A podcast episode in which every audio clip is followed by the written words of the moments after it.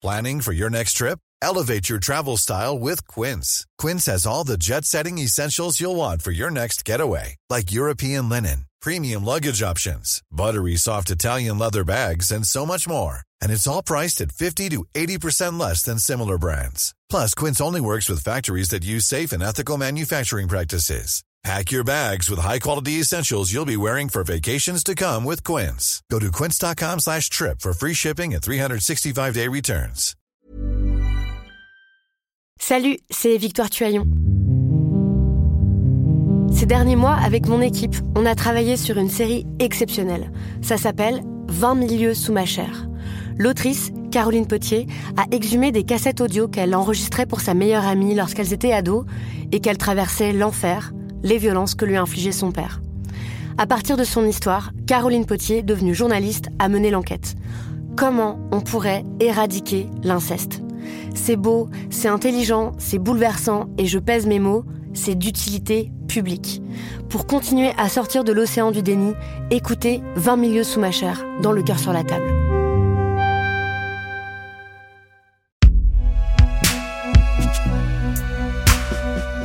Une production Binge Audio, évidemment.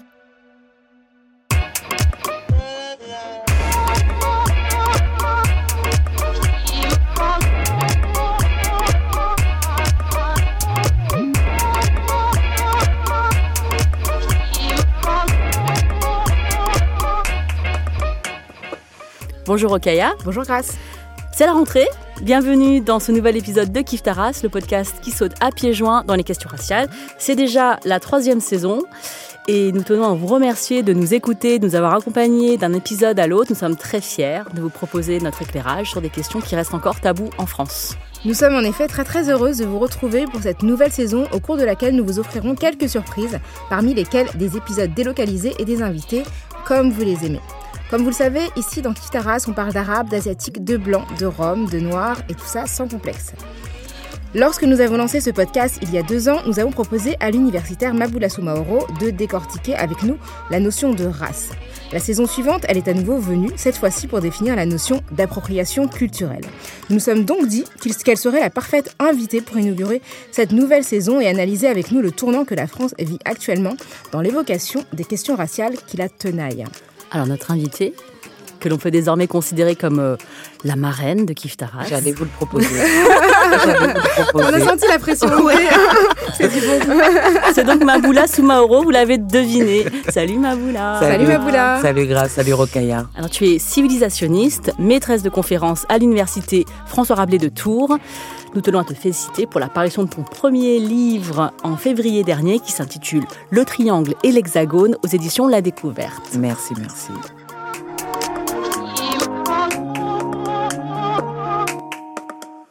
Alors Maboula, comme tu es familière de Kiftaras, tu sais que nous avons un, un, rituel. Nous demandons à nos invités s'ils ou elles se définissent sur le plan racial. Par exemple, Grace est perçue comme asiatique et moi comme noire. Donc Maboula, à chaque fois que tu es venue ici, tu nous as dit que tu étais noire. On a décidé de te laisser une dernière chance. Est-ce que c'est ton dernier mot Pour la troisième fois, en public, pour Kif Taras et, euh, et votre, votre public international, je vais dire que oui, je suis toujours noire. Je suis noire plus que jamais même, j'ai envie de dire.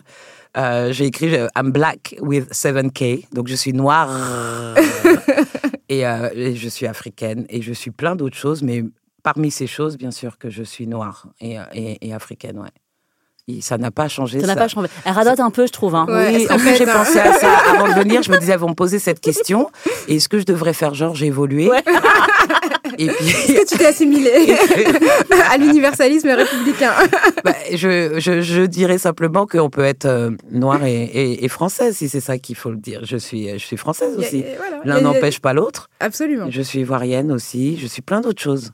Mais en tout cas, dans, parmi ces choses, je suis vraiment noire. Et j'y tiens en plus. Et j'aime. Et ce n'est pas un problème. Et je choisis d'être noire. Je ne suis pas seulement noire, genre perçue et définie comme telle. Moi, je suis contente d'être noire. J'ai choisi d'être noire.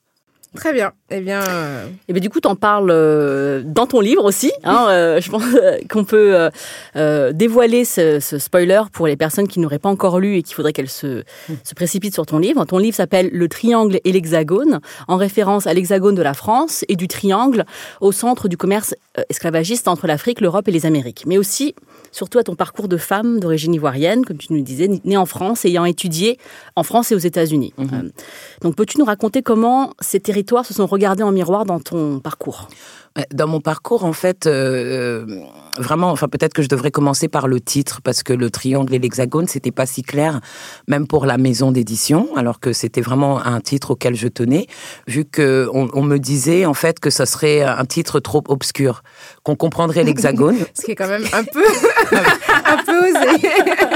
obscur, c'est trop sombre, c'est trop noir peut-être. Non, non, en plus je, je commençais cool, euh, Rokhaya Diallo, je commençais tranquille, il n'y avait pas de scud à lancer. Non, en fait, on, me disait que ça n'a- ça n'allait pas être compréhensible euh, du, grand public, en fait, qu'on on, on connaissait l'hexagone, mais qu'on connaissait pas le triangle. Et moi, je me suis dit que justement, c'était l'occasion de, parler. Enfin, je vais pas dire que c'est que je, suis la première, pas du tout. Je m'inscris vraiment dans une longue euh, tradition et généalogique intellectuelle et universitaire.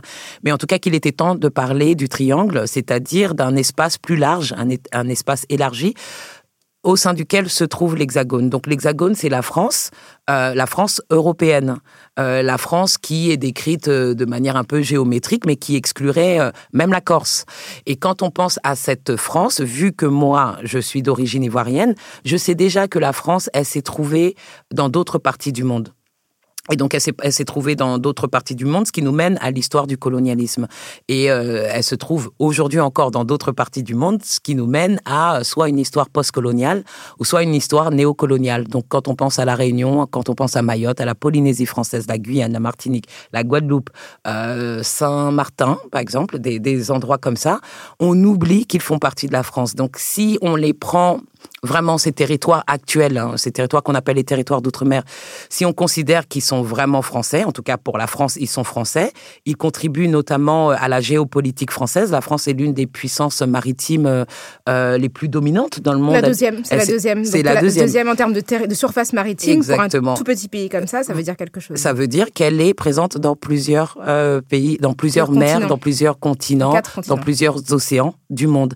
Et cette histoire-là, cette France extra-hexagonale, cette France extra-européenne, eh ben, nous renvoie euh, à cette histoire du, colonialisme, à cette histoire de l'esclavagisme. Et, et il, faut, il faut en parler, il faut le savoir. Il y a des personnes qui le vivent, qui le savent depuis longtemps, mais parfois, depuis l'hexagone, c'est c'est un peu flou, en fait, cette... euh, cette euh, on va dire, étalement de la France à travers le monde. Comme ça, on parle de la francophonie, on parle de la puissance maritime de la France, on parle de la France en tant que puissance économique, sans faire le lien avec cette euh, géo- géographie qui dépasse euh, l'Europe.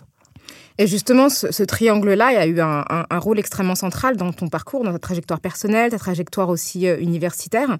Euh, comment, avant d'aller aux États-Unis, tu regardais les, États-Unis depuis la France et qu'est-ce qui t'a attiré euh, dans ce pays? Est-ce que tu peux nous dire aussi quel rôle ont joué les États-Unis dans l'appréhension de ton identité noire? Alors au, au départ, moi, quand je grandis en France, je suis je suis enfant d'immigrés, euh, ce qu'on appelle, euh, enfin en France, euh, les immigrés de la deuxième génération, ce qui est une ineptie totale. On n'immigre pas sur deux générations. Moi, j'ai immigré ailleurs, mais Mm. mes parents sont venus, sont les immigrés. Moi, je descends d'immigrés, mais je n'ai pas migré en France. Ouais, je suis là. Immigré, c'est un mouvement. T'es Voilà. né ici, donc a priori. Moi, je suis né ici, donc dans Mm. ces débats sur le droit du sol et le droit du, du, du sang, peut-être que je n'ai pas le sang, enfin, et encore ça se discute, mais en tout cas, j'ai le sol et je suis même parisienne, tu vois, je suis française, française. Euh, donc, au départ, quand moi je grandis en France, euh, dans, les, dans les années 80, bah, je suis un peu comme tout le monde. C'est enfin non, c'est pas vrai. Il y a cette question de la double culture. Chez moi, c'est vraiment la Côte d'Ivoire. Chez moi, c'est vraiment le bled, c'est vraiment l'Afrique. On, mange différemment. Euh, ma, ma, ma mère parle le djoula. On est on, on est djoula. Et mais par contre dehors, je suis en France et je trouve ça hyper exotique, hyper euh, intéressant parce que c'est pas du tout mon mode de vie euh, intime et familial.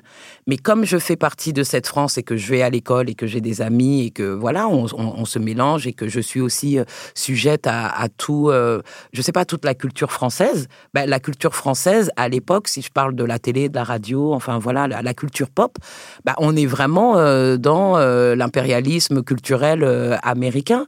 Et qui ne concerne pas que les Français des années 80, qui concerne les yéyés, par exemple, Ouais. euh, Johnny Hallyday, Dick Rivers, Eddie Mitchell, enfin voilà. Claude François. euh, Claude Qui a François. la là, Motown. voilà, là je parlais euh, vraiment des, des noms en Ouais. fait, parce que Ah bien oui, sûr leur nom, François, ça. mais euh, si quelqu'un s'appelle, je sais pas, Jean-Philippe Smet, ouais, et qui, euh, et qui- il était belge, mais bon, il a fait sa carrière en France, Et qui et chante, qui il, il chante et il pense à, s'appeler le pseudonyme. Ce qui est cool pour lui, c'est Johnny Hallyday. Mm. Il y a quand même un grand, euh, une grande référence, un grand clin d'œil. euh, aux États-Unis. Mm. Tu vois, donc c'est pas du tout nouveau. Donc moi, dans les années 80, c'est les années en plus euh, Reagan, c'est vraiment Madonna, Michael Jackson, Whitney Houston. Voilà. Donc moi, je grandis dans ça et les noirs que je vois à la télé, euh, qui sont cool et qui sont respectés, parce qu'il y a d'autres noirs et qui sont des Africains ou parfois d'autres noirs qui sont plutôt des Antillais, dont on se fout généralement, dont on se moque, et les noirs qui sont un peu funky et euh, qui font rêver, bah, c'est les Noirs américains. Donc euh, je commence à me dire, ouais, eux, ils sont cool. C'est pas des Noirs qui font honte. Ouais. Et donc, c'est ce qui t'attire vers les États-Unis? Et Comment ça s'est construit euh, ton intérêt pour les États-Unis euh, et juste au point, au point de t'y rendre et de t'y installer? Moi, c'est vraiment, euh, par exemple, l'arrivée du câble, MTV, c'est le rap, euh, c'est le R&B, c'est même le Cosby Show, enfin, tu vois, des, des, des, choses comme ça. Même si j'avais aussi une culture africaine et une culture même afro-antillaise très forte, notamment musicalement. Bah, c'est- c'était le rêve américain, mais vraiment banal, hein, banal et pas du tout euh, critique au, dé- au départ. C'est-à-dire qu'on sait que les Africains américains sont, sont dans une certaine galère, mais en tout cas, ils ont comme du swag, tu vois. Il y a un côté glamour, eux, ils s'en sont sortis. Et puis surtout, ils sont, ils sont respectés. On n'est pas en train de leur dire euh, bamboula, on n'est pas en train de leur dire euh, est-ce que tu as déjà vu une girafe ou un lion dans ta vie, euh, est-ce que vous êtes des cannibales, enfin, tu vois. Ouais. Donc à partir de là, je commence à vraiment tomber amoureuse de la langue anglaise pour commencer, mais euh, vraiment en écoutant des chansons, euh, je sais pas, en prenant mes cassettes de Madonna et euh, euh, je les, je plais, euh, je fais des pauses, je vais chercher mon dictionnaire et, c'est vraiment comme ça que j'ai appris l'anglais au-delà de l'école. Donc j'adorais l'anglais à l'école, mais je l'ai beaucoup travaillé, notamment par les chansons. Et à partir d'un moment, je me suis dit je veux y aller, je veux y aller, je veux y aller, je veux voir par par moi-même. Et ce moment-là, c'était aussi le moment où où je suis aussi retournée en Côte d'Ivoire où je n'avais pas été pendant très longtemps. Et, euh, et donc j'ai fait euh, ces, deux parties de, de, pas de l'hexagone justement du triangle presque en même temps. Euh, aller voir ce qui se passait du côté de l'endroit d'où j'étais censé venir et aller découvrir ce qui se passait dans l'endroit où, je voulais où je, voulais aller. Et c'est des années plus tard que j'ai fait le lien entre cet hexagone et ce triangle. Au départ, il y avait l'Afrique de départ, il y avait l'hexagone et puis après il y a eu les Amériques et les États-Unis en particulier, mais d'autres endroits des Amériques aussi, plein de pays noirs que, que, que, que j'ai découvert euh, dans, dans, dans cet espace géographique. Et c'est aujourd'hui que je, je fais le lien. Et ce rapport aux langues, tu en parles dans ton livre, j'aime beaucoup ce- cette partie justement où tu parles de... Alors tu dis une phrase, tu dis euh, en anglais je suis libre. Tu dis ça. Et donc euh, et juste avant tu parles de la langue française, de ton rapport à la langue française avec ta famille et aussi de la langue que parle ta mère à la maison.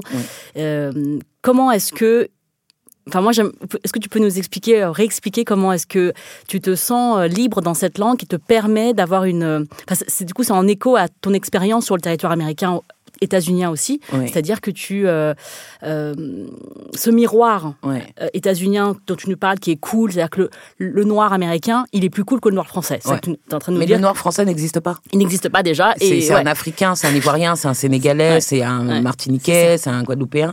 Il n'y a pas de noir français à l'époque quand on grandit. Nous, on est là et on est là de manière un peu précaire. C'est-à-dire que même, euh, je veux dire, c'est- un double mouvement. Même dans la famille, on ne sait pas combien de temps on va rester en France. Et il y a cet espoir de peut- peut-être qu'un jour on va partir. Et on n'est pas des Français et on n'est pas des Blancs. Et moi, administrativement, je suis devenue française euh, ta- tard. Enfin, je, je, je ne suis pas née française, euh, même si je suis née en France. Donc, il y, y a cette précarité par rapport à, la, à cette citoyenneté française. Donc, tu es là, mais tu viens d'ailleurs, mais cet ailleurs, il, ne- il t'est familier, mais il n'est pas intégralement euh, à toi. Tu vois, il y, a- il y a une ambivalence, il y, a y une gêne. Et la gêne, elle passe aussi par la langue. Moi, ma mère, elle m'a toujours parlé Djoula, et j'ai jamais pu parler Djoula. Et je ne me l'explique pas jusqu'à aujourd'hui. Mais tu comprends. Je, Djoula. je comprends un peu, je comprends ma mère. Et je reconnais les sonorités. Si quelqu'un parle Djoula, je sais qu'il parle, qu'il parle Djoula, mais je ne peux pas avoir une conversation en Djoula. Mais par contre, c'est une langue, je ne peux pas dire qu'on ne me l'a pas parlé. Je connais les instructions, va te coucher, va te laver, va faire pipi, euh, viens manger, ta gueule. Enfin, tu vois, La plus importante des instructions. je vais te frapper, euh, arrête de pleurer, euh, tu, tu- tu- tu vois ce que je veux dire, tu te fous de moi. Enfin, voilà, j'ai j'ai vraiment un niveau très, très enfantin.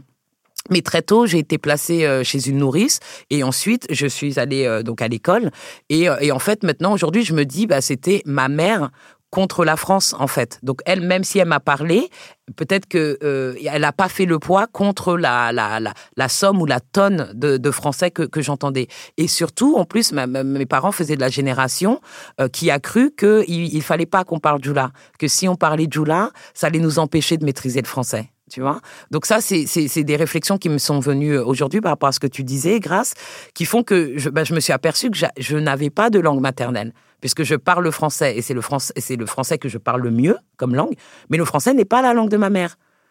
Donc c'est Ouais. et la France n'est pas ma mère, je, je crois. Ouais, ouais. Déjà, ce terme langue maternelle, moi j'ai un vrai. Un vrai une- souci. une- une- bah, j'ai une langue. Enfin, la langue maternelle, c'est censé être la langue de, de, de, de- de transmission de la mère. Puisque moi j'ai des copines dont c'est le père qui est d'origine asiatique, par Ouais. exemple, qui ne parle pas du tout la langue euh, asia- une langue asiatique quelconque. Euh, donc ça veut dire qu'il y a une vraie transmission qui pèse sur les femmes Ouais. de la langue. Ouais. Euh, donc c'est pour ça qu'on dit langue maternelle, c'est pour ça qu'on dit école maternelle d'ailleurs, et ce terme aussi pose problème, Mhm. parce que ça veut dire qu'on remplace. Il y a une députée, il me semble que c'est Sandrine Mazetier qui avait envisagé de changer le nom des écoles maternelles parce que c'était justement extrêmement stéréotypé.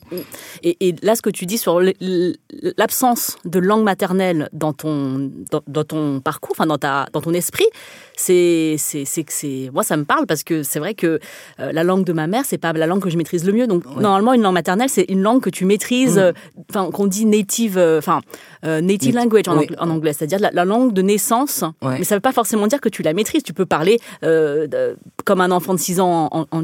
Ouais. Et donc, ça veut, ça veut rien dire de ta maîtrise de cette langue et de sa culture. Exactement. Et en plus, moi, je trouve ça intéressant cette question de la langue parce que ça te montre comment, jusque dans l'intimité, cet ordre, euh, on va dire, euh, je sais pas, historique ou Symbolique géopolitique aussi, ouais. et symbolique, il, il, il- il s'immisce. Mm. En fait, c'est ça. Moi, aujourd'hui, c'est comme si, euh, sans vouloir faire de psychanalyse à deux balles, je me dis, bah, qu'est-ce que je peux dire à ma mère? Qu'est-ce que je peux partager avec ma mère qui, elle, parle le français? Mais et, donc et qui est une langue qu'elle a acquise et elle le parle bien.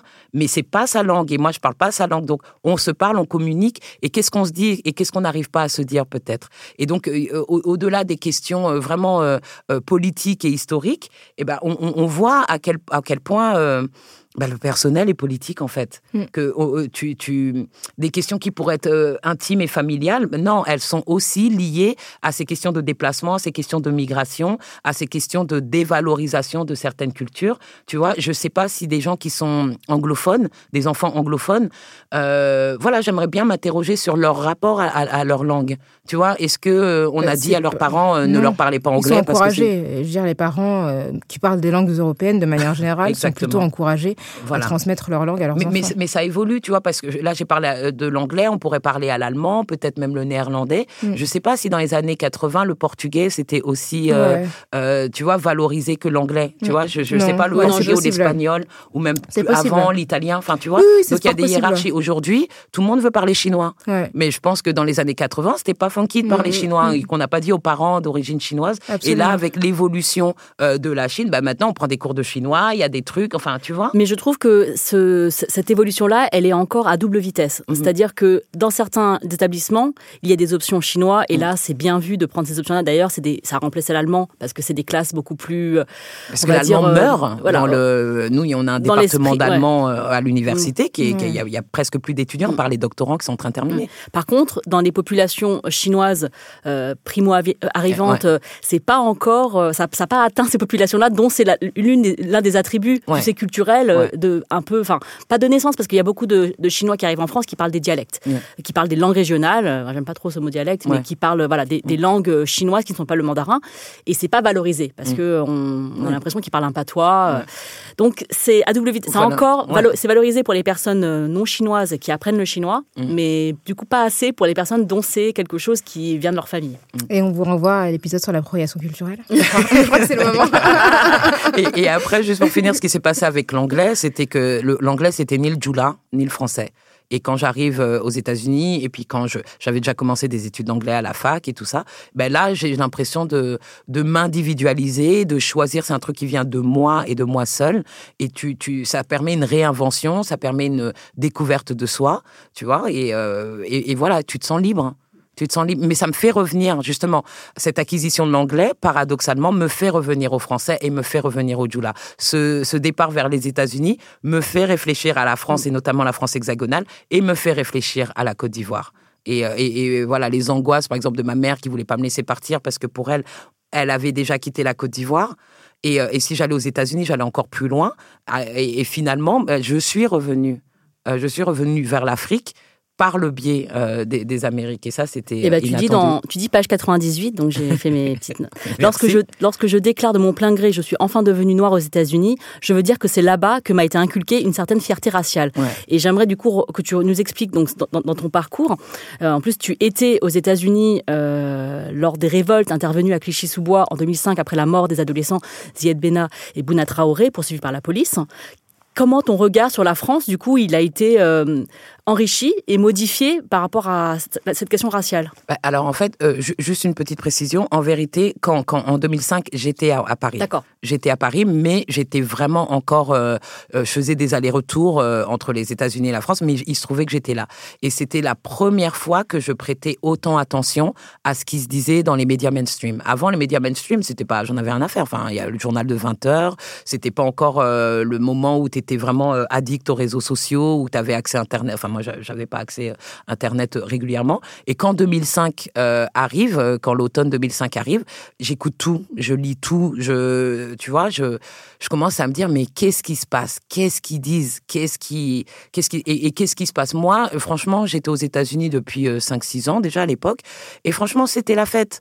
J'étais, euh, j'avais découvert plein de choses, je prenais des cours hyper intéressants, j'avais rencontré plein de profs euh, qui m'avaient motivé, qui m'avaient, euh, comment dire, interrogé sur mon nom de famille, par exemple, qui disent mais tu t'appelles Soumaoro, tu viens de Côte d'Ivoire, euh, est-ce que tu connais ta famille? Et puis là, ça remue plein de choses que j'ai entendues euh, familialement, euh, plein de choses que ma mère, par contre, m'a transmises, mais auxquelles je n'avais jamais prêté attention et auxquelles je n'avais jamais donné de valeur. Et là, j'ai un prof qui me dit, Oh, en, en gros, c'est un truc de fou, tu t'appelles Soumaoro, t'es une vraie Soumaoro. Là, tu ah ouais, je suis Parce que c'est une famille, Soumaoro, qui, qui historiquement a beaucoup de. Oui, alors les Soumaoro, euh, pour euh, le mythe fondateur de euh, comment dire de l'empire du Mali, il y a la, la, la grande opposition entre Sundiata Keita et Soumaoro Kanté. Enfin voilà. Donc et les Soumaoro dans ma région, en Côte d'Ivoire, donc bien des siècles après Soumaoro Kanté, on est on est des descendants, euh, voilà, de rois. Enfin bon, je suis une princesse. princesse. Vous pouvez Ouais. vous pouvez faire la révérence. Ce chemin, ça fait un quart d'heure en fait qu'elle prépare cette Vous sortie. vous incliner. Vous pouvez vous incliner. Voilà, on a on a même des, Non, mais des- nous, des- on est républicaines, nous. Moi, il me reste des restes, euh, tu vois, j'ai des restes aristocratiques. Tu vois, non, mais dans ma famille, il y a même des captifs et tout ça jusqu'à jusqu'à aujourd'hui. Euh, des gens qui ont intégré, euh, comment dire, la famille, mais de manière, enfin, par le biais de l'esclavage. Enfin, voilà. Et donc, tout ça, au départ, ça ne compte pas. Quand on me dit ça en France, nous, on grandit en cité, on est hyper pauvres. Si tu me dis que je suis une princesse, Enfin, si ma mère me dit que je suis une princesse, ça ne veut rien dire. Une princesse, elle est blonde, elle a les yeux bleus, elle vit dans un château, elle vit pas dans la Tesse. Tu, vois ce que je veux dire? C'est pas la Hesse, tu vois? Donc je comprends pas. Et quand j'arrive aux États-Unis, on me dit mais regarde, recherche. Et là, je commence à lire plein de choses.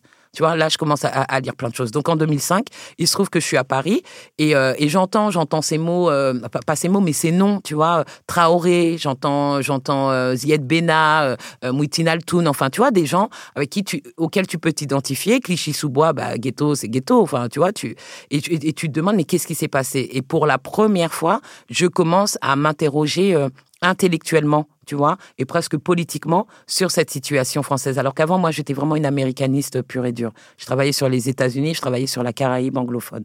Et là, en 2005, ça a vraiment été un tournant parce que je- je- c'est comme si je m'étais dit, mais si j'étais restée et si je n'étais pas partie, que- qu'est-ce que je serais devenue en France hexagonale et quel genre de noir serais-je devenue? Et là, je suis rentrée en mode noir, euh, je sais pas, digne, tête haute. Et, euh, et c'est la première fois que je me suis dit, euh, ça suffit, ça suffit, ça suffit. euh, ce discours et, et ces visions, mais complètement incroyables et complètement déconnectées de la réalité de nos expériences. Life is full of awesome what ifs, and some not so much, like unexpected medical costs. That's why United Healthcare provides Health Protector Guard fixed indemnity insurance plans to supplement your primary plan and help manage out of pocket costs. Learn more at uh1.com.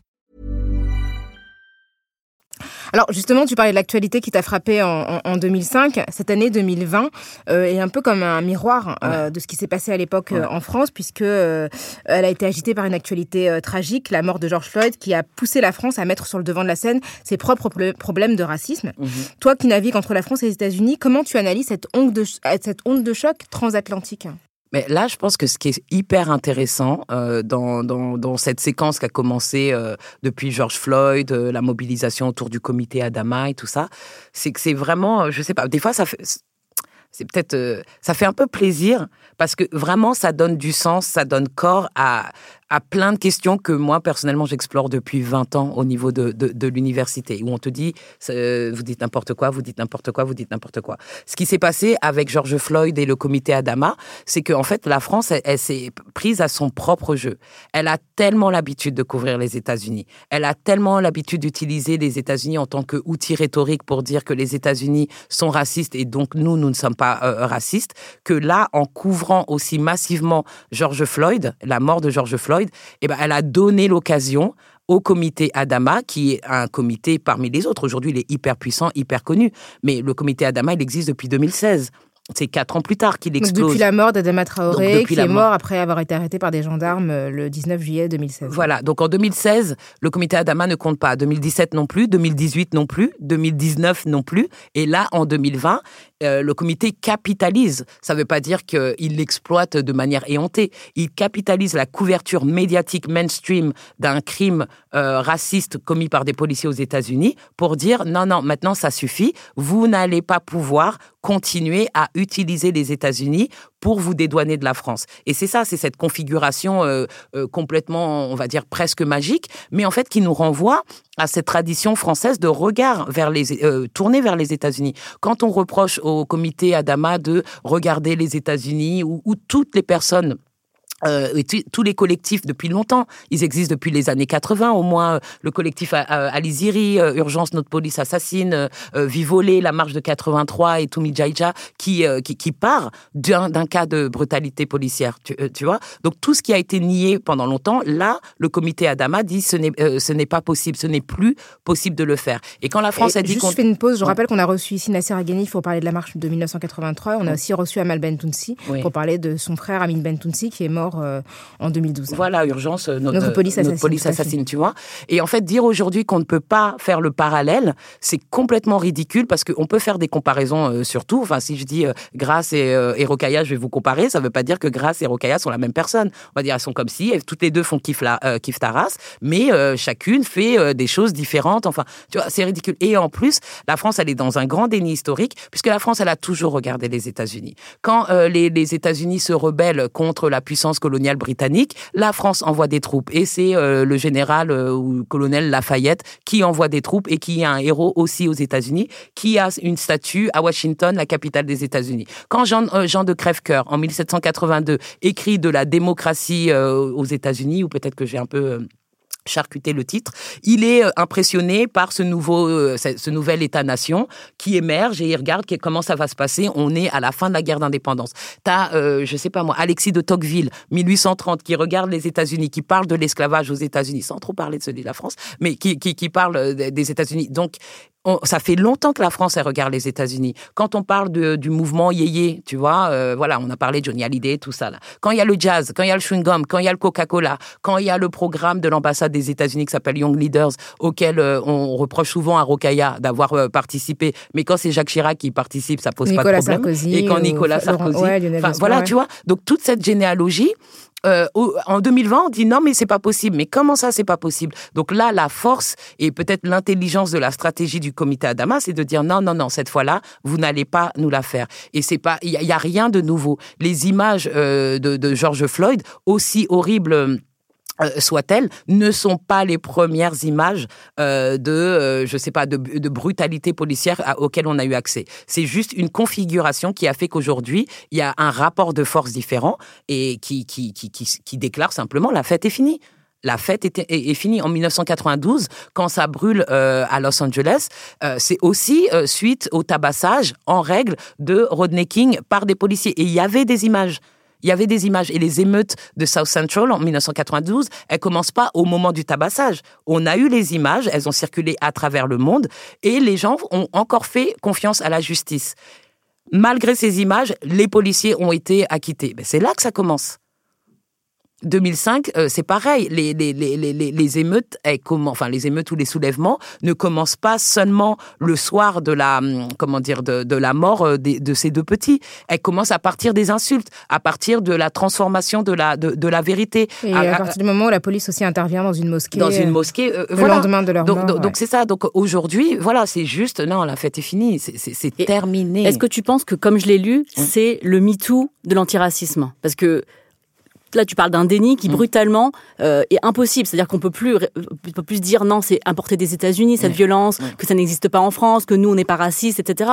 Là, ce, discours, est-ce que tu penses que c'est le début d'un mouvement? C'est la continuité d'un mouvement. En fait, euh, Assa Traoré, elle est sur les épaules de tous ceux qui l'ont précédée de tous ceux qui l'ont précédé. Et je pense que même la marche de 1983, euh, d'un point de vue euh, des chiffres, a, comment, avait euh, convoqué ou avait rassemblé plus de monde. Donc en fait, c'est une généalogie. Moi, je veux bien, et vraiment, je lui souhaite toute la force et toutes les victoires et tout le courage possible à, à Traoré et tout le comité. Mais je sais, enfin, de toute façon, ça se voit, je sais qu'elle est consciente de, de, de, de, la de la généalogie dans laquelle elle, s'inscrit. Si elle y arrive aujourd'hui, c'est parce que des gens, des gens se sont bougés Et depuis les années 80, et je pense qu'il y a eu une accélération depuis 2005, il s'est passé tellement de choses qu'aujourd'hui, elle a assez de force et c'est vraiment euh, bienvenu, c'est vraiment heureux que qu'elle ait pu euh, enterrer à ce point SOS euh, Racisme qui avait bah, complètement dévoyé les velléités de 1983. Donc moi, ma question aujourd'hui, c'est vraiment avec ce qui s'est passé, avec euh, l'ampleur de, de, ce mouvement, enfin, enfin le coup d'accélérateur, j'espère que les choses ne vont pas se passer comme elles se sont passées après 1983. Voilà. Je ne suis pas un maigre. Je suis, dans l'acception populaire, je suis quelqu'un de gros. Oui. Est-ce que je vais commencer à dire si on dit que je suis gros, je suis victime. Il faut supprimer le mot gros. Il faut alors déjà on, dit on dit obèse ou on dit euh, en, excès, de poids. Bon, c'est ce que j'appelle on n'ose plus dans notre société. De moins en moins. Non, mais quand on ne nomme plus les choses, on ne nomme plus non plus les phénomènes. C'est pour ça qu'aujourd'hui, quand on parle d'incivilité, je suis d'accord, mais un gros, c'est pas la même chose parce qu'un gros, c'est un fait. Un nègre, une folle, c'est le même registre. Vous voyez ce que je veux dire? C'est euh, euh, le noir ne. Euh, si vous dites à un noir qu'il est un noir, il a, il a pas, il a pas de souci. Si vous dites à un homosexuel, vous êtes homosexuel, il n'a pas de souci. Si tu dis à un homosexuel, tu es une folle. Si tu dis à, un noir, tu es un nègre, c'est pas la même chose de dire à un gros, tu es un gros. Ça, faut le garder. Non mais pardonnez-moi, c'est pas oh, c'est pas le même registre. C'est ça la difficulté, c'est pas le même registre. Je globalise parce que je dis qu'on n'ose plus nommer les choses. Et quand on n'ose plus nommer les choses, parce qu'on a peur des conséquences, c'est tout. Oui. bon, écoutez, c'est un sujet, je voulais votre avis là-dessus. Euh, on, on, va pas en faire euh, l'essentiel de, de l'émission. Ça, effectivement, rappelle autant on emporte le vent. Alors c'était sur CNews le 26 août dernier, c'est la voix du journaliste Gérard Carrero qu'on entend se plaindre de pouvoir de ne pas pouvoir prononcer euh, le mot nègre parce que euh, il y a justement cette c'est d'ailleurs il l'a fait sans conséquence. Donc on voit bien qu'il n'y a pas de il y a pas de problème en réalité. Euh, c'était suite au fait que la, la le roman d'Agatha Christie euh, soit rebaptisé euh, Ils étaient dix. Et en fait, en ce moment, on, on, on assiste euh, à un débat un petit peu euh, vraiment nourri par une forme d'angoisse sur ce qu'on appelle la, la pseudo-cancel culture, où la crainte de voir des statuts déboulonnés et les, et, les, personnalités accusées de racisme, de sexisme, de transphobie, qu'elles soient effacées carrément de la sphère publique. Il y a une tribune qui est, je cite, contre la montée de la censure culturelle qui a été signée par 150 intellectuels, d'abord diffusée aux États-Unis, puis dans le monde, en France. Euh, et là, aujourd'hui, effectivement, il y a vraiment cette, cette angoisse depuis euh, quelques mois de voir les minorités prendre le pouvoir et empêcher euh, la majorité de pouvoir s'exprimer comme elle l'entend. Euh, comment t'analyses tout ça, toi? Mais c'est tellement fou. non, mais déjà l'extrait, il est, il est tellement ridicule. L'argument avancé, mais est tellement bête. C'est de la stupidité. Enfin, je veux dire, comparer une on va, dire, comparer une apparence physique à une, identité euh, euh, construite par l'histoire et, et, par les sociétés. Je veux dire, si on en est là, tu as envie de dire viens prendre viens prendre mes cours. Enfin voilà, je donne des cours, et moi je crois au service public, je suis fonctionnaire et j'enseigne pour tout le monde euh, gratuitement. Tu viens en auditeur ou en auditrice libre et, et tu vas apprendre certaines choses. Euh, dire gros et nègre, on ne dit pas euh, la même chose. Et, et, justement, ça me permet de parler de, de cette identité nègre ou noire qui n'a rien à voir avec l'essence. C'est pas seulement du physique. Évidemment qu'il y a la il y a le corps et l'apparence du corps, mais on peut, je veux dire, c'est là qu'on va parler euh, du métissage, c'est là qu'on va parler du phénomène de passing, tu vois, euh, être perçu. Euh, comme euh, membre d'un groupe auquel on n'appartient pas euh, en vérité. donc on n'est pas dans la biologie, c'est pas de la biologie. Quand on parle de noir et de blanc, pour rester schématique, euh, on peut parler de tout ce qu'il y a entre. Quand on parle de, noir et de blanc, on parle depuis un moment précis de l'histoire qui a donné un sens particulier à cette perception, souvent erronée. Ça n'a pas de sens. Enfin, c'est erroné. Il y a le cas de cette de cette femme en Afrique du Sud qui est née noire ou métissée dans une famille blanche, et c'était un cas euh, parfois parce que la génétique peut faire ça. Ses deux parents étaient blancs, il y a eu du sang noir dans sa famille à un moment donné, on ne sait pas quand, et elle, alors qu'elle avait deux frères qui étaient vraiment blancs, elle est sortie métisse. Et elle se retrouve métisse dans une famille blanche. La galère. Juridiquement, ses parents sont vénères, mais se battent euh, euh, au niveau de la justice pour faire reconnaître l'identité blanche de leur fille, puisque c'est leur fille. Ils l'obtiennent ils l'obtiennent légalement, elle est blanche, mais dans son corps, elle ne paraît pas comme blanche. Donc, dans l'école, il y a une galère. Les parents blancs ne veulent pas avoir cette petite fille noire. Enfin, voilà, c'est un cas, c'est un cas connu. Donc, quand on parle de la race, on parle pas de la biologie uniquement. On parle pas de l'essence. On parle du sens euh, qui a été, le sens et la signification qui ont été donnés euh, au regard que l'on porte sur les corps.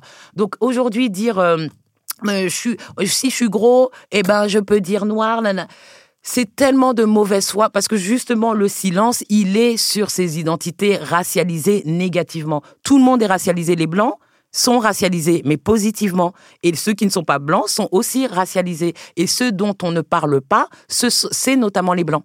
On peut dire noir, on peut dire arabe, on peut dire asiatique, on peut dire rome, on peut dire musulman, on peut dire tout ça.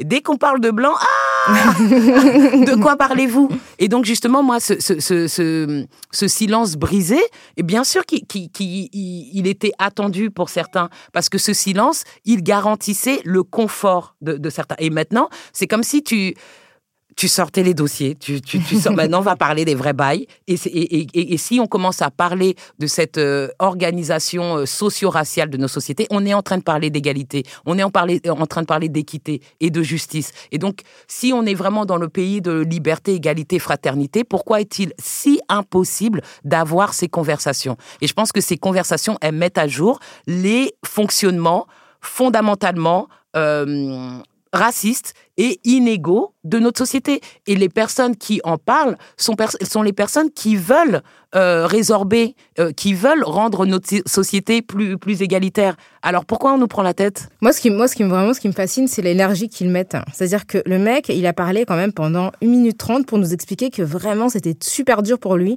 de sentir qu'il n'avait pas le droit de dire nègre, comme si c'était hyper important. c'est vraiment cette énergie-là me fascine. Non, mais moi, elle me fascine, mais c'est celle-là qui révèle tout. S'il n'y avait pas d'enjeu, ça serait facile d'en parler. Mm. Si à ce point on veut maintenir cette chape de plomb, ce silence, c'est qu'il y a vraiment quelque chose euh, qui se joue. Mm. C'est ça que ça démontre. Parce que sinon, ils se prendraient pas la tête. Tu, vois ce que je veux dire? Avant toutes ces questions, c'était pas un sujet tellement on avait on n'avait pas de force, tellement on n'était rien.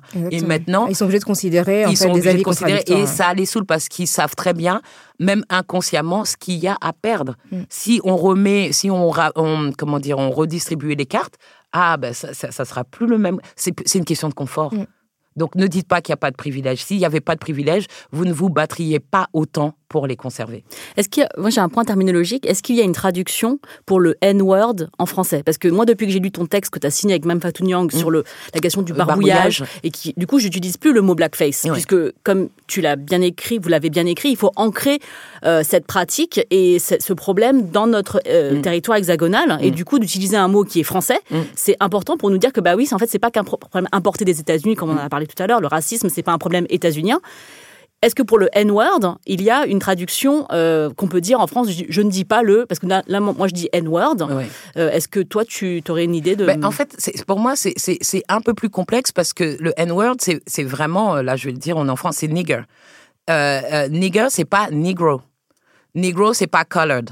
Colored, c'est pas Ethiopian. Ethiopian, c'est pas black, c'est pas African American. Il y a toute une généalogie euh, euh, de, termes qui ont été utilisés euh, pour désigner les Noirs aux États-Unis. Et vraiment, nigger, c'est un terme péjoratif très péjoratif. En France, il y a aussi euh, toute une, chronologie autour de l'utilisation des termes. Et le terme nègre, il y a parfois, il a été utilisé de manière péjorative, mais il n'a pas toujours été utilisé de manière péjorative. Le terme qu'on ne peut pas utiliser, et là, heureusement que je l'entends pas tous les jours, c'est négro. Là, négro, on peut pas se cacher. on va pas dire non, mais en 1930, on disait négro. Non, quand on disait négro en 1930, c'était pas nègre. Euh, si on parle de la, de comment dire, de la, euh, de la revue nègre, euh, par exemple.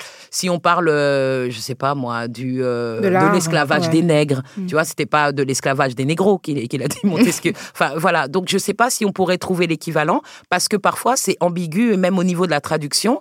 Euh, nègre, c'est pas nègre. Nègre, c'est négro c'est négro, c'est pas, c'est, pas la même, c'est pas la même chose. Voilà. Maintenant, aujourd'hui en France, si on utilise le terme nègre en 2020, là, on se fout du monde. Enfin, tu vois, là, c'est péjoratif. on pourra pas s'en sortir. Et même quand on utilisait le terme nègre et les termes négro, quand on regarde la négritude, euh, euh, comment dire les euh, enfin Césaire Damas Sangor enfin voilà toutes ces personnes qui sont identifiées comme les comme les pères de, de la négritude même si c'était pas les seuls il y avait les sœurs Nardal par exemple eux ils, ils, se, ils, se, ils se soulèvent contre le terme nègre. Donc pour eux le terme nègre est, est, est problématique. Mm. tu, tu, tu, vois mm, mm, donc je ne sais pas si j'ai vraiment répondu à ta question mais la question en fait moi ce qui me pose problème en France c'est le on n'a jamais le temps on n'a jamais l'espace euh, ne serait-ce que, enfin, pour ne serait-ce que penser. En vérité, toutes ces questions, elles sont complexes. Et on va te dire pour ou contre, si ou ça, ou si ou ça. Alors qu'il y a un manque de culture, un manque de connaissances euh, qui fait que on on n'arrive même pas euh, à, à, parler de ce dont on est en train de parler. Tu vois, nègre, est-ce que c'est négro? Est-ce que, euh, est-ce que nègre, c'est nigger ou de N-word en anglais? Enfin, tu vois, on, on, pourrait réfléchir euh, à tout ça. On n'a même pas le temps, tellement les gens sont juste basiquement et stupidement racistes et on, est là, dans, t'as envie de leur dire. Moi, j'aimerais un petit précis, Maboula Soumaoro, pour. pour les mots. comme ça, comme ça, je. Non, mais moi, j'ai découvert, par exemple, en regardant le documentaire de Rokaya Diallo, de Rokaya, pardon. non, mais je dis Rokaya Diallo quand j'en parle, où sont les Noirs que le mot dénigré il avait une, une, étymologie euh, euh, raciste. Et donc, du coup, maintenant, je, réfléchis à deux fois avant d'utiliser ce mot, parce que ça, ça, résonne. Je me dis, ah bah, je peux, dire dénoncer, je peux dire dégrader, je peux dire... En fait, la langue française est très riche, donc j'ai pas besoin d'utiliser ce mot et de rappeler à chaque fois à quel point il est associé à le fait que rendre noir c'est euh, de c'est dégradé quoi. voilà. Bah oui. Non mais tu vois enfin il y a plein de choses comme ça. Si tu dis je sais pas ça existe en français des chinoiseries? Oui, tout à fait. Et qu'est-ce qu'on est en train de faire Des chinoises Genre, non, c'est juste un mot, mais vous. Non, vous, non. Le fait de rire jaune, tu vois, le, ça aussi. Voilà, où il y avait un truc, euh, comment on dit, une ruse de Sioux. Ouais, c'est ça. Une ruse de Sioux, mais ça va pas. tu, vois ce que. Et les gens, mais non, mais qu'est-ce qu'il y a Mais qu'est-ce qu'il y a Donc, et t'imagines, après, les gens vont te dire, mais vous voyez le racisme partout. C'est ça. Bah, mais parce qu'il est partout. il est structurant. Vous comprenez pas à quel point on est vraiment au début du début du début, même s'il y a des, des siècles, des siècles de remise en question. Les gens, euh, l'argument facile, on ne peut pas regarder, euh, comment dire, euh, et juger le passé avec nos lunettes du présent. Mais quel mytho Parce que à on fait que ça. On fait que ça. et à toutes les époques, de toute façon, il y a des gens qui ont contesté c'est cet, cet ordre socio-racial. Moi, quand on dit on ne peut pas regarder ça avec les lunettes du présent, je pense que ça dépend du point de vue, en fait, parce que les gens, enfin, quand on dit on, ça veut dire qu'on considère que le point de vue des personnes qui étaient opprimées n'existe pas. Exactement. Parce que de leur point de vue, ça a toujours été dégueulasse. Mais, en fait. Exactement. Et ils l'ont toujours dit et ils ont été plus ou moins audibles. Donc maintenant, la seule question qui, qui, qui compte, c'est celle du rapport de force. Mm. Tu, tu, vois, et puis c'est ridicule et c'est vraiment faire preuve d'une énorme mauvaise foi de dire que non, mais le passé, c'est le passé. Qu'est-ce qu'on célèbre le 14 juillet? ça fait depuis 1789, euh, on n'a qu'à passer à autre chose. Clair. Ça sert à rien. Mm. Qu'est-ce qu'on commémore? Tu, vois, le 14 juillet, où il y a, enfin, il y a plein d'autres commémorations. Qu'est-ce qu'on en a à faire de la Première Guerre mondiale? Qu'est-ce qu'on en a à faire de Verdun? Qu'est-ce qu'on en a à faire de l'armistice? Qu'est-ce qu'on en a à faire de la Deuxième Guerre mondiale? Qu'est-ce qu'on en a à faire? Bah Non, j'allais dire Dien Bien Phu, mais on n'en parle pas tellement.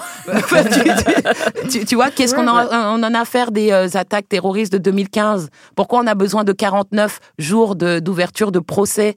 Ces, jours viennent de, viennent de commencer. Pourquoi on a besoin de 49 jours pour pouvoir juger euh, des faits qui se sont produits? Et là, je parle d'une histoire très, euh, très euh, récente. Donc ça veut dire que le passé est important. Mais bien sûr qu'il est important. regarde tous les jours le, passé avec nos yeux d'aujourd'hui. Mais bien sûr.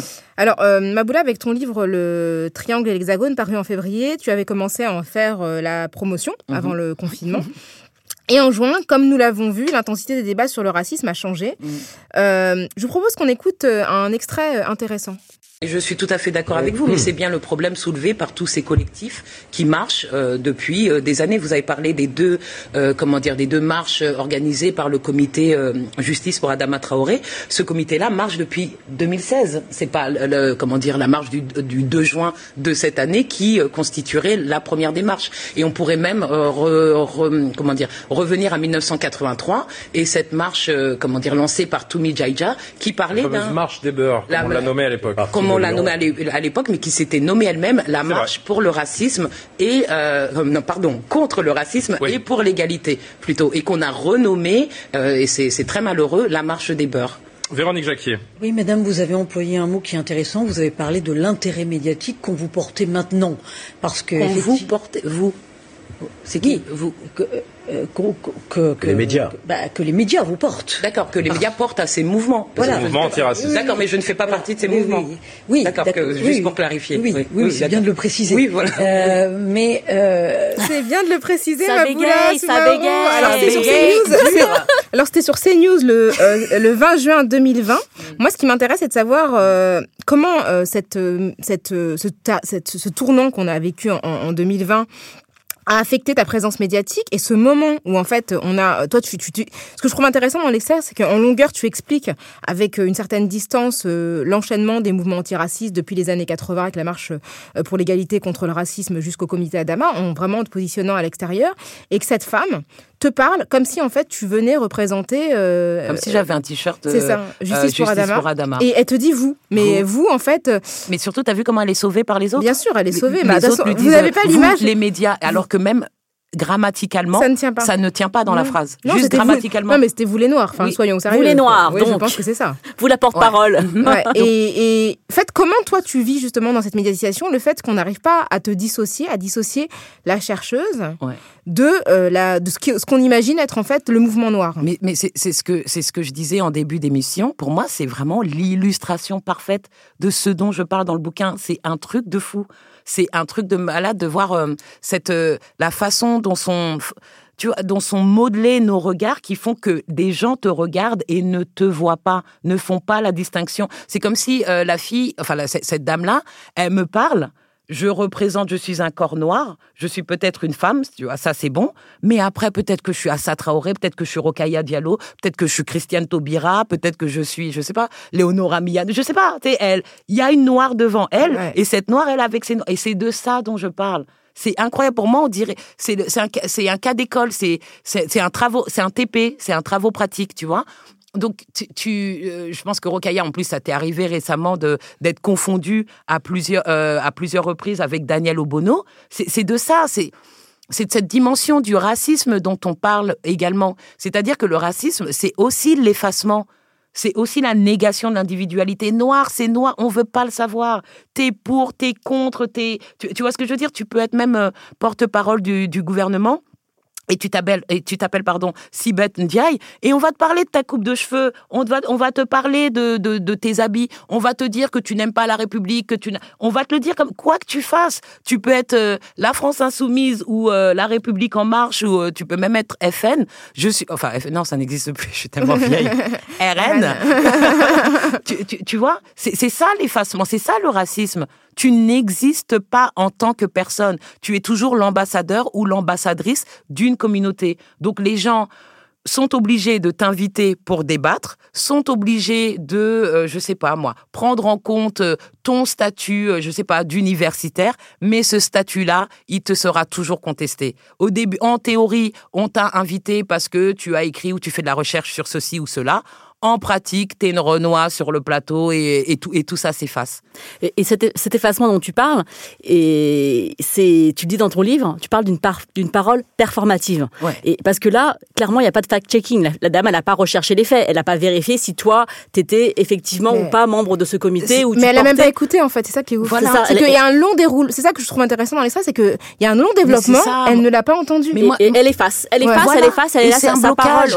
Quoi mm. que tu dises, parce que ta parole émane de ce corps, on ne l'entend plus, on ne la comprend plus. Quoi que tu dises, quoi que tu fasses, qui que tu sois, tu es docteur en civilisation du monde anglophone, eh ben, à cause de toi, ce corps avec ce statut de docteur, eh ben, ton doctorat ne vaut rien. Justement, à ce sujet, j'ai un dernier extrait à te passer pour, sur lequel on pourra rebondir.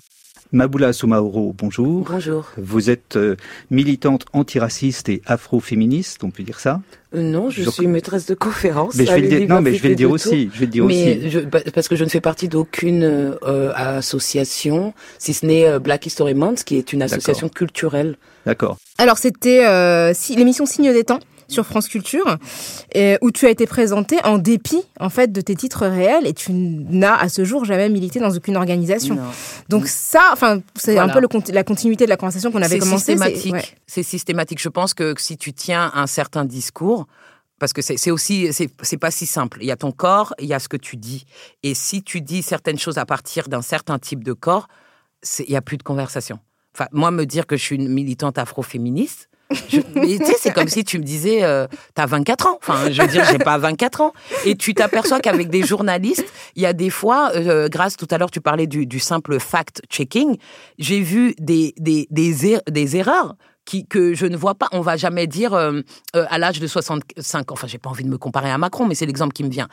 à l'âge de 65 ans, comment dire Emmanuel Macron est devenu président de la République française. C'est pas vrai. Mm. Juste pas vrai. Et eh ben moi, j'arrête pas de voir des choses qui ne sont pas vraies. On va me donner un âge qui n'est pas le mien. On va me donner un parcours qui n'est pas le mien. On va me dire que j'ai bénéficié. Que des mensonges. Et pourquoi, dans cette euh, profession euh, de, de, de, de, journalisme, pourquoi, dans certains cas, pour certaines personnes, la vérité n'a plus sa place? Pourquoi la vérité n'a plus sa place? Ça veut dire pourquoi la réalité n'a plus sa place? Pourquoi ça tombe sur nous à chaque fois? C'est un hasard? C'est une coïncidence? Non, je me dis non. Bien sûr que si, euh, comment dire, si je n'étais pas noire et si j'étais bah, d'ailleurs blanche, je serais traitée différemment. Là, on pourrait dire on est d'accord ou pas d'accord avec ce qu'elle dit et on aurait un débat intellectuel. Là, il n'y a pas de débat intellectuel parce que c'est comme si les gens étaient aveuglés par ma présence physique. Et c'est pour ça que je parle tellement du corps. Parce que, évidemment, euh, dans, dans, la question de, des processus de racialisation, il y a plein de choses qui peuvent entrer en jeu. Il y a le genre, il y a même l'orientation sexuelle, il y a le, euh, je sais pas, la classe la sociale, la nationalité, il y a plein de trucs, mais on n'en est pas là parce que les gens sont en face de toi et pètent les plombs.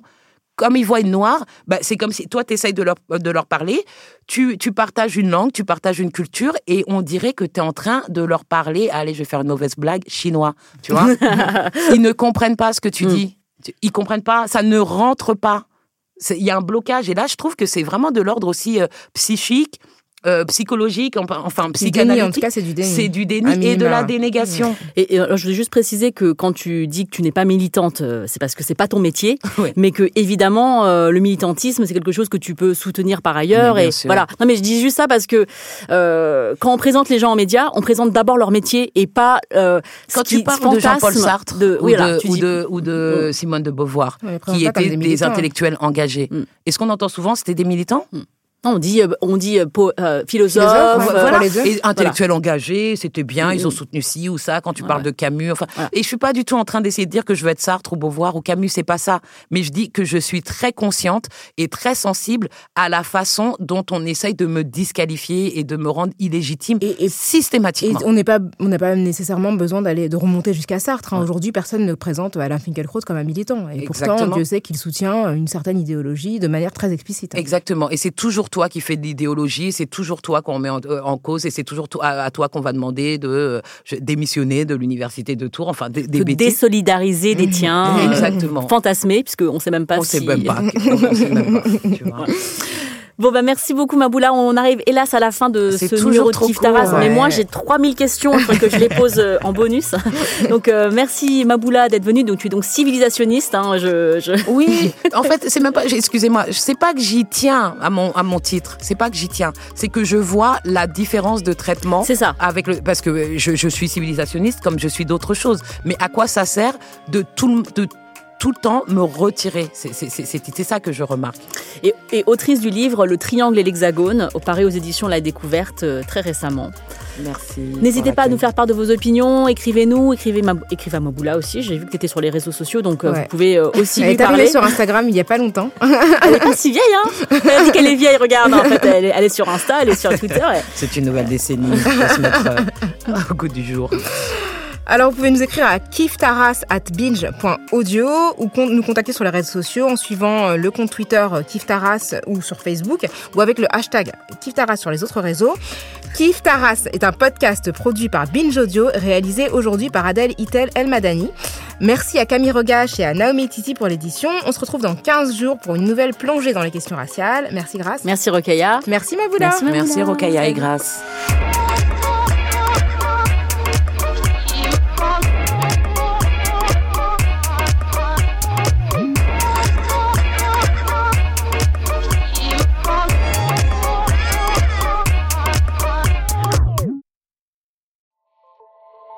Salut, c'est Sinamir du podcast L'Affaire.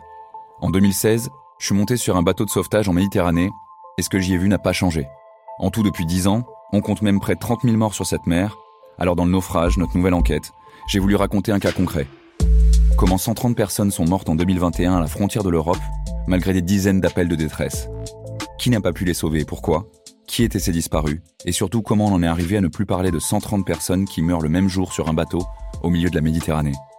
Le naufrage, c'est la nouvelle série du podcast L'affaire de Paradiso Média. Une enquête que vous pouvez retrouver gratuitement chaque semaine à partir du 27 mars 2024 sur toutes les applications de podcast.